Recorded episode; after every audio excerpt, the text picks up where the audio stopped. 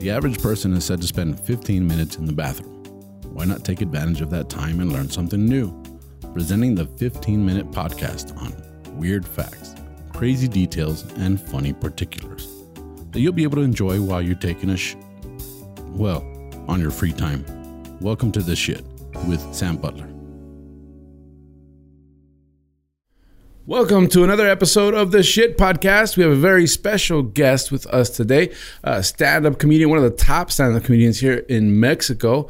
You may have seen him on uh, several of his specials on Netflix. And uh, I have the pleasure of having him here in the studio today. I want to welcome my friend, stand up comedian, uh, podcast. He has his own podcast as well, uh, Mr. Alex Fernandez. Welcome, Mr. bro. Butler, very happy to be here and uh, practicing my English. Hey, thank you. I know it's not your first language, so I really appreciate the effort. I'm doing my best. It, I- it's when, when you uh, say in English, I'm uh, one of the top uh, stand-up comedians in Mexico. It sounds less. it sounds less. Yeah. No. I'm just- No. I'm just shitting. you. Okay. I'm, I'm shitting. Yeah, it's like yeah, yeah, yeah. yeah, I know. I know. I know my place. I know- I'm just- I'm just- I'm I know just- that I know that our U.S. audience thinks think may, may think less of Mexico, but you have to realize that Mexico is the top country in all of Latin America, and that represents about half the world. dude. Yeah. So you're like one of the top comedians in half of the world. Yeah, it's not you. It's my self-esteem. It's your uh, self-esteem. you, you- I know. you did, you did- you did great. It was. I I, did just great. started thinking No. like, yeah, No, yeah. because I, I get a lot of shit, I get a lot of shit about that too. and Not so much anymore. Like since Fluffy kind of crossed over a little bit, Yeah. everybody started crossing over. Now you have like Felipe Esparza doing his own Tom special, Segura. Tom Segura doing his. spe- But when Fluffy crossed over, before he crossed over, we caught a lot of shit in the states Yeah. about doing Spanish comedy, and I was like, bro. It's half the world. Yeah, but- like, like I mean, it's like, and and they're like, well, I don't know, but now everybody's coming around and going like, dang, this is there, there's growth here, and that's one of the things that I don't think a lot of Mexican comedians realize. Stand-up comedy in the United States really started around the '50s with Lenny Bruce. He was uh, just like here in Mexico. They did a lot of character vaudeville type type acts, you know, and their job was to tell jokes between cabaret acts. And the guy decided one day he was just going to start talking, and he started talking, and and everybody laughed. He actually fought for for your First Amendment right if you're in the U.S. the the, the freedom of speech. He got arrested like yeah all the time. Yeah, he for- was he was uh, the, the the punk, the original punk you know? comedian. And so it's one of those things that uh, in Mexico, if you if you look at the tra- trajectory of stand up, you guys have achieved in ten years what it took about seventy years Yeah, to achieve in the states, and it keeps growing. And the audience is now coming around. yeah, it's it's it's merging, right? It's merging, yeah. And- Because when I first started doing stand up about six years ago in Spanish, nobody got stand up. Nobody understood. Like there was a, a small following, but they wanted you to tell the same jokes that everybody else does, do the same vaudeville style acts and characters, and and come out as a clown, and you know, in the rim shot. You know, Mm. yeah. and it was like, no, this is stand up. What is stand up? What is stand? I remember um, the word in Spanish is "standopero," and people are like, that's not a real word. It doesn't exist. Now everybody knows, yeah, you know, and so it's now now it's time for the audience to really catch on, and that's when the boom's really gonna yeah, happen. it's happening. I I think uh, Carlos Vallarta, a comedian here in Mexico, Yeah. Mm-hmm. the other day he had Felipe Esparza in his podcast, and uh, that's That's big. that's big. I big. mean, it it, it, may, Yeah. it may be just like a little incident over there, but it's it's huge. It's no, it's it's huge. It's huge over there too. yeah, because there's people that wish they could have Felipe Esparza on their pod. Sure. The podcasts in Mexico and the rest of Latin America, they're blowing up in ways that I mean, I have friends that have pod, have had podcasts for five, ten years. They have over 100, 200 episodes, 300 episodes, and they get like 30 views, 40 views, 50 views. And in Mexico, I mean, you look at some of the numbers that you guys are running, and it's like 250,000 views per episode in Yeah, three it's getting days, crazy, four yeah. days days. So it's growing. Don't underestimate it, guys. Uh, it, it's it's a big deal. Yeah. to have you here is a big deal to me too. love your So, Mexicans. Love your Mexicans because they're taking over those jobs too. Uh, all right, uh, I don't know. Uh, that, that's what Sam said. I'm in Mexico working, so what does that tell you? Yeah, yeah, You yeah. know? there's no border anymore. Yeah, there's no border, right? It's like uh, so. It's one of those things that it- it's coming around. So it's it's a big deal for you to be Thanks, here. man. and It's, I it's a thank you. pleasure. as and well. um, uh, just like uh, Felipe being on on uh, um, Carlos Vallarta's podcast. You're on my podcast in English. That's amazing, bro. That's it's amazing, bro. It's amazing. So thank It's a great you. world we're living in.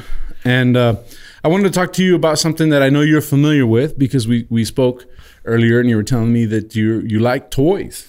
Yeah, I'm a, a 35 year old guy who collects uh, vintage toys That's awesome. and manages to to uh, still have sex.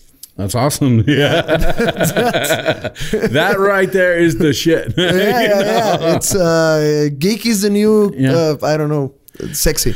I don't know. I, I think I think um, my generation was like the very first generation that really got into gaming. Yeah, right? Atari. I grew up uh, when I was a little kid, and I was a little kid when Atari was a big deal.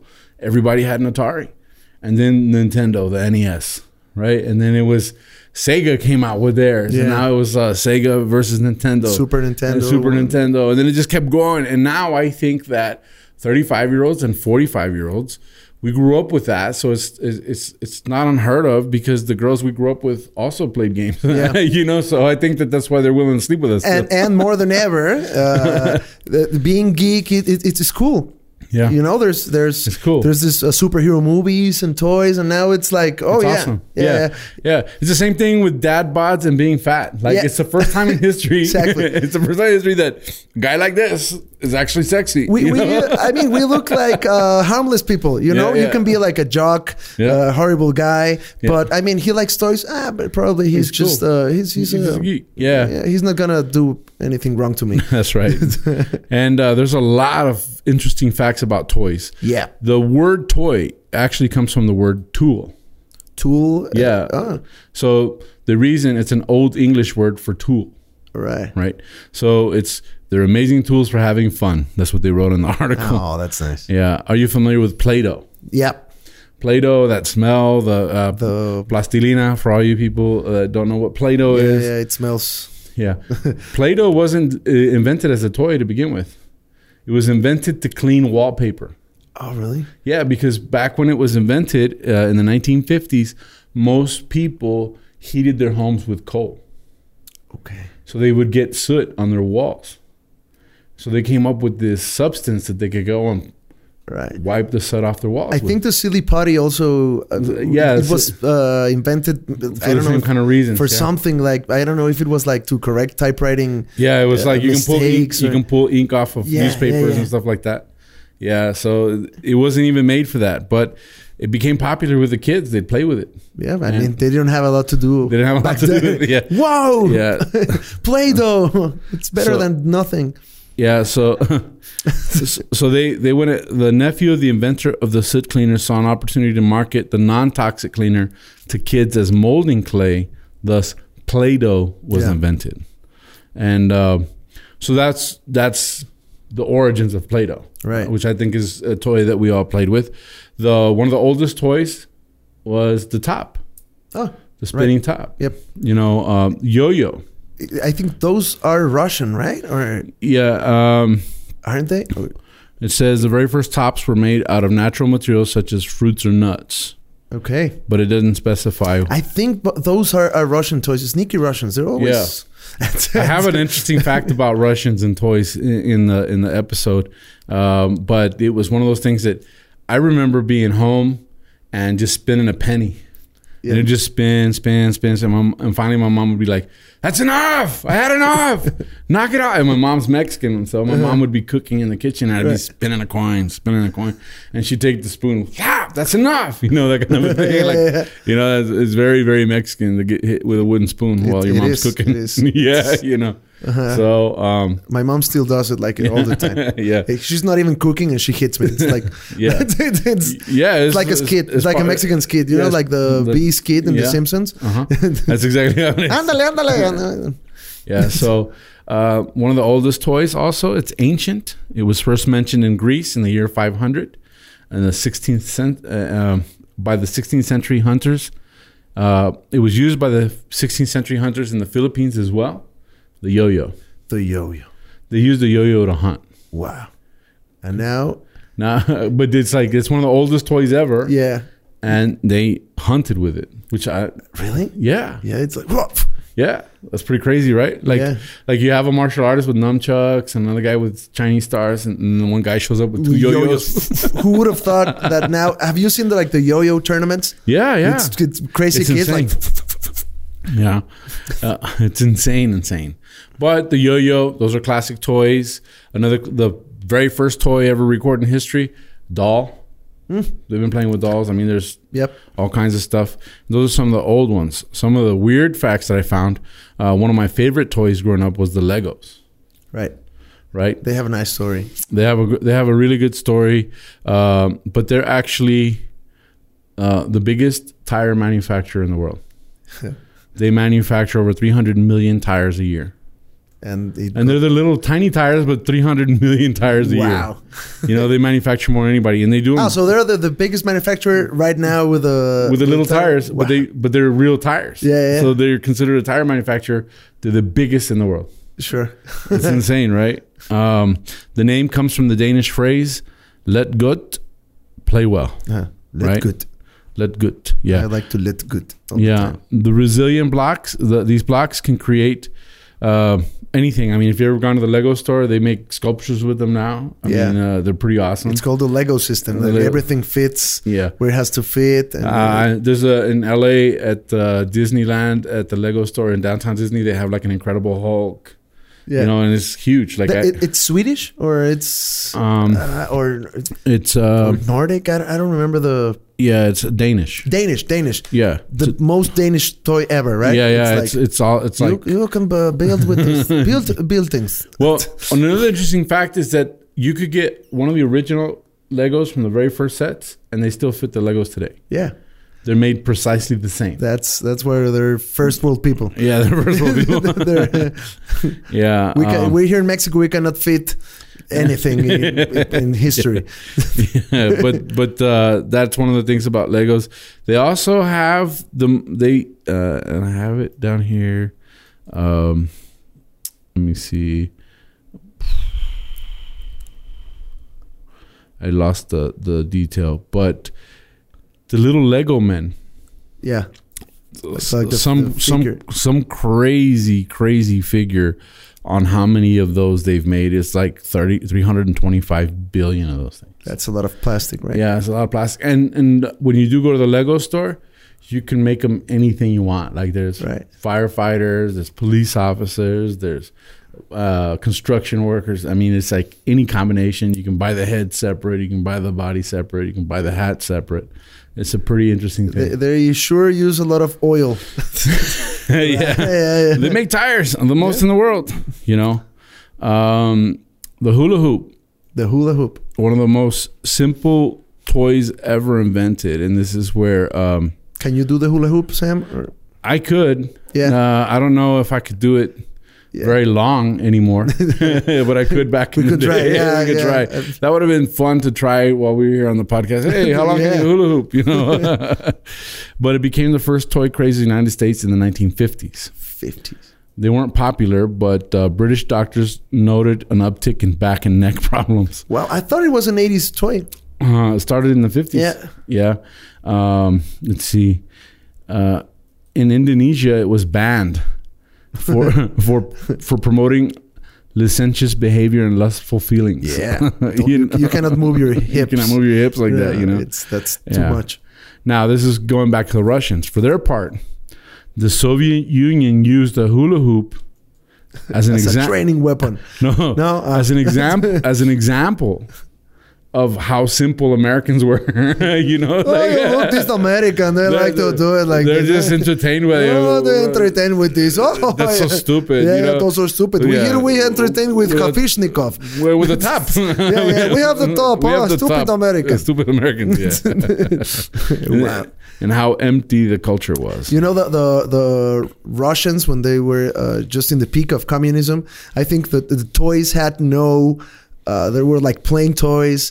The dolls had like just like just the head and Mm-hmm. the arms and that's it. So you could not use your imagination. It was just like yeah, they're like stick figures, buddy. yeah, that's yeah, what you yeah, get. Mm-hmm. that's what you're gonna play with. That's what you're Yeah, gonna play. stick figure. stick figures. Um, there's a lot of re- a lot of lot of details here that I got. Uh, Lincoln Logs. Are you Yeah. familiar with Lincoln Logs? Yeah, yeah. They're created by Frank Lloyd Wright. He's like one of the most famous Ah. Yeah, I know, architects. uh, yeah, he created Lincoln Logs to do something with his kids and uh, took off. All right. Yeah. Nice. So that's crazy. Um, Mr. Potato Head's in the news right now. Yeah, we're not gonna talk about. We're it. not gonna It's talk just- about 'em. uh, It's just too risky. Well, when he was first introduced in 1952, Mr. Potato Head was just a collection of disembodied eyes, noses, and mouths. You had to provide your own potato. right. Even uh, you could do it in another vegetable. Yeah, you could If do it on another. If you were bit. a smart kid, if you were a smart kid, it's you could like, figure it "Hey, out. Wait a right? minute, it can also be Mr. Eggplant. Yeah. The plastic body wasn't introduced until 1964 when the government regulations demanded that the pieces be less sharp. Is he, is he gonna disappear also from Toy Story? I don't know, right? Yeah. I, I, he, as Mr. Potato Head, probably. Yeah, it's. Um, it, it, I mean, if, if years uh, keep on passing, I think uh, he's gonna look uh, worse on the movie, right? Mm-hmm. Let me get. Um, uh, I mean, I don't know. It's just gonna be a potato. Yeah. you know. yeah, in the future, it's gonna be like, do you know there's a movie where they still have a Mr. Potato? Yeah, Head? they're gonna be like crazy people in that the was 2000. crazy. Yeah, that was insane. We Yeah. gotta cancel him. You no, know, no, no, like yeah, they're, they're just stupid, cancel the movie. You know. stupid 2000s people. Yeah. Um, everybody's familiar with Barbie, Yep, right? And GI Joe.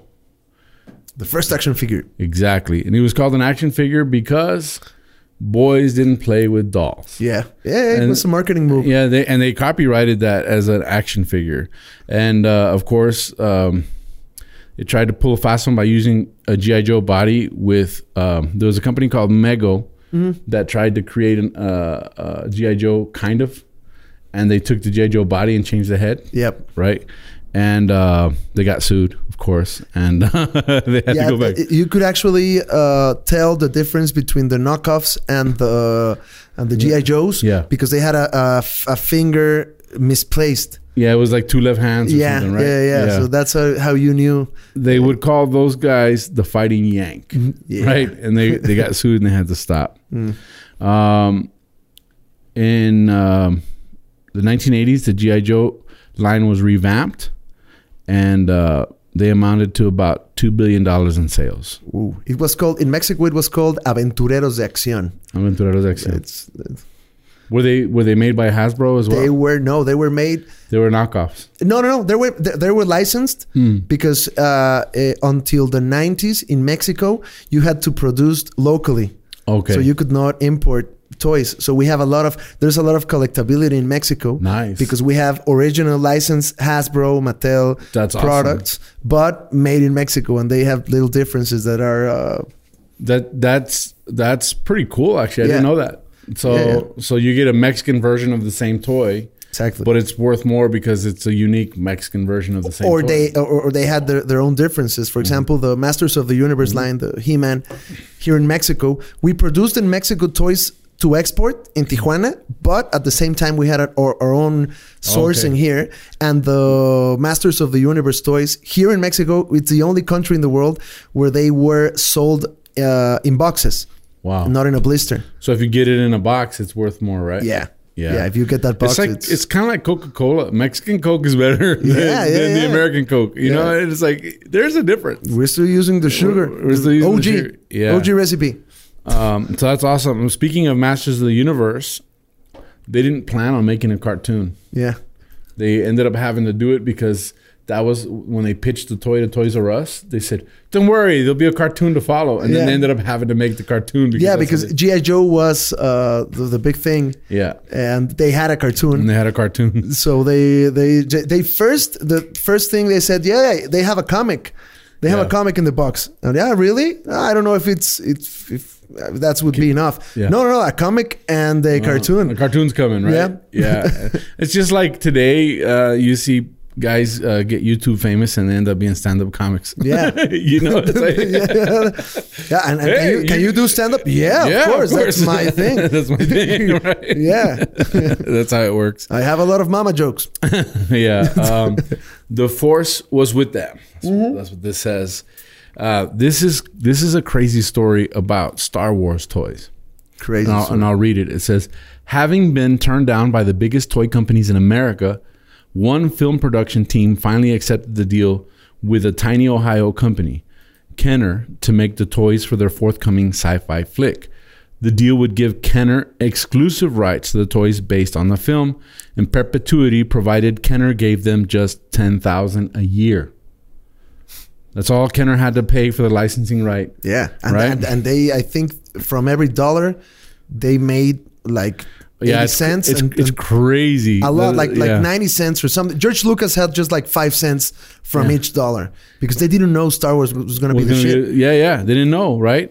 So they didn't have to even make the toys. If Yeah. the toys didn't sell well, Kenner could just keep the rights for ten thousand. And the problem was also the timing because Mm-hmm. they had to do the whole line in just like six months or eight months, and nobody wanted to do that. Nobody wanted to do but it. Kenner because they didn't have anything to lose. They said, "Let's do it." Yep. And George Lucas uh, said this was the worst deal he ever negotiated, ten thousand. But They got it back. they got it back. Yeah. It's an interesting story. Uh, in 1991, Hasbro bought Kenner and forgot to pay the ten thousand. Yep. Because, because the contract, I think it was for 20, 30 years. Yeah. and they just they just forgot. and it's crazy because um, I thought I had the the deal here. Uh, it's like a billion dollar industry just the Star Wars toys. yeah, they they went from like eighty cents from each dollar to just like five cents, ten cents from each dollar, yeah, just because they forgot to renegotiate the contract. it's crazy. yeah, because also uh, Star Wars was n- was not a big thing then in those years, so nobody gave a shit about Star Wars. Yeah. Uh, so everyone forgot. But now it's one of the most collectible toys ever. It's the Oh, the, the most- collectible toy. so if you have original Star Wars toys, they're worth some money. Hang on to them. Yeah, and if you have carded Star Wars Mexican toys, call me. yeah, call them, send them a message. Yes, please. Now, here's an interesting story about Barbie. Uh, everybody grew up with Barbies. People love Barbies. Um, okay, Barbie came from well, Bar- the Barbie we know is not this doll, but in Germany there was a doll Okay. that was part of a comic. It was a comic strip, All right. right? This doll was a prostitute. So then the comic was successful among men in Germany. So they made the doll as a gag gift for the men, Oh. right? So uh, it was called uh, Build Lily. Mm. That was the doll. And she was a call girl or a prostitute. Yeah. But call like girl a pinup sound- girl, no? Yeah. You, you had that that, that pinup. Yeah, look. call girl sounds nicer, right? Yep. But these guys would get these dolls, so men were buying these dolls as like as a joke because they or it was like a like a I almost think it's like a Betty Boop, you know what I'm saying? Like a Yeah. like. and- But the little girls, their little girls like playing with the dolls. They like taking the clothes off and putting the clothes back on, and that's where the idea for Barbie came. Right. And so that's where Barbie comes from. She was originally a call girl. Wow. Yeah. That didn't age well. Did the Nate- Yeah. Now, speaking of Barbie, there's an organization called the BLO, The BLO. the Barbie Liberation Organization. Right. It's a group of feminist culture jammers. That's what they call them. They're committed to combating the gender stereotypes in toys. And in 1993, they bought as many as 3,000 Teen Talk Barbies Wow. and they swapped the voice box out of the Teen Talk Barbie with the voice box from a G.I. Joe. And then they put them back in the stores. Wow. So that when a little girl would buy a Barbie, it would talk like G.I. Joe. Hey, what you gonna doing? kill you. I'm gonna kill you. Yeah. I'm gonna kill your Cobra Khan. And uh, I thought this was a fitting ending to this episode. Um, it, it's um, I, I think it's a it's a weird fact. I I think it's awesome, but there's a National to- a Toy Hall of Fame in Rochester, New York. Okay, um, it's enshrined along such iconic playthings as the Lincoln Logs and Raggedy Ann dolls and stuff like that. They made the box, a cardboard box, an inductee in 2005. Wow. So- Just the buck. Just a box. Because their idea is that sometimes providing a little imagination is the best toy of all. Yeah. So the cardboard box is in the Hall of Fame. I thought that was awesome. You know, That's so- uh, that loved by uh, kids and cats. It's true. I mean, it's true because you go buy your kid this expensive toy, especially when they're toddlers, and what do they do? They play with the box the toy came in. Sure. And and that's that's the greatest thing about toys is using your imagination, creativity, and so uh, you know, my respects to the box. I do believe I do bel- believe it belongs in the Hall of Fame. 2005 was inducted into the Toy Hall of Fame. So that wraps us up for this episode of the Shit Podcast. Thank you very much. I mean, I enjoyed it. I like toys still. I'm 45 years old. Um, I don't play with toys very much, but they bring that nostalgia. I mean, there was so much we could talk about. The Rubik's Cube. I mean, those are like, there's so much to know about All toys of Oh, the board games, the, board games, the board like um, um, what is it? Uh, the candy cane one, yeah, candy cane, Ca- right? Candyland. Candyland, right? That that was made for kids that that had that were in an iron lung when they were suffering from polio, Oh, so- really? so, they wouldn't so they wouldn't get bored, Okay. right? So I mean, there's a lot, a lot, a lot of details here. I mean, we could go on for another 30 minutes easy, but our episode's supposed to be 15 minutes. We're at like 25 minutes That's a long but, shit. Uh, it's a long shit. We appreciate you guys following us. I appreciate you being here. I had a lot of fun researching this stuff. I'm glad that it was stuff that I mean, you, these are cool hobbies. So I appreciate you uh, sharing this with me. oh, it, was- And, was a um, pleasure. I always love talking toys and Yeah, yeah, it's It was it's, it's cool because really I because I I knew that I would eventually talk about toys. I just didn't know when. Yeah. And this is like the perfect moment. So Cool. Uh, I appreciate you coming. How can people find you on social media? Yes, Alex Fernandez, and uh, you can find me on Instagram, El Alex FDZ, and uh, basically Alex Fernandez on YouTube, and you're gonna find stand up, podcasts, Yeah. uh, TV shows, and Net- Netflix, things. I mean, Netflix. I'm also. yeah. Uh, if if you wanna watch a Mexican special, El mejor comediante del mundo, the best comedian in the world. Yeah, and like we talked in the Spanish episode uh, that came out on Friday, uh, love the special, bro. Oh, thanks. Yeah, Thanks, it, man. it hit home. I mean, I, I've lost love. We've all lost loved ones to cancer, and the way that you brought it out, it was heartfelt, but it was funny at the same time. So. I appreciate it, and Appreciate uh, that. I hope uh, everybody gives uh, Mexican stand up a chance. Oh, it's good, and and, and and I know I've, I've worked on both sides of, uh, of I mean I've worked in the U.S. I've I've been able to work at all the clubs in the U.S., all the big clubs in the U.S., and I've worked with a lot of the big guys in the U.S. And I know we're, I'm working here, so that Yeah. should tell you something. You know, it's like um, it's growing and it's growing at a rate that you can't ignore it, and it's either you're a part of it or you're gonna get left behind. you Yeah. know? Yeah, yeah, yeah. And so I uh, appreciate you being here. Thanks, and man. I appreciate you guys tuning in. You can find me as Tu Amigo Sam. That's T U Amigo Sam on my social media as well as my YouTube channel. Uh, please like and subscribe. Hit the little bell so you get notified when we have an episode. Leave your comments. Uh, we appreciate the comments. We try, we strive to, to bring you guys a good podcast.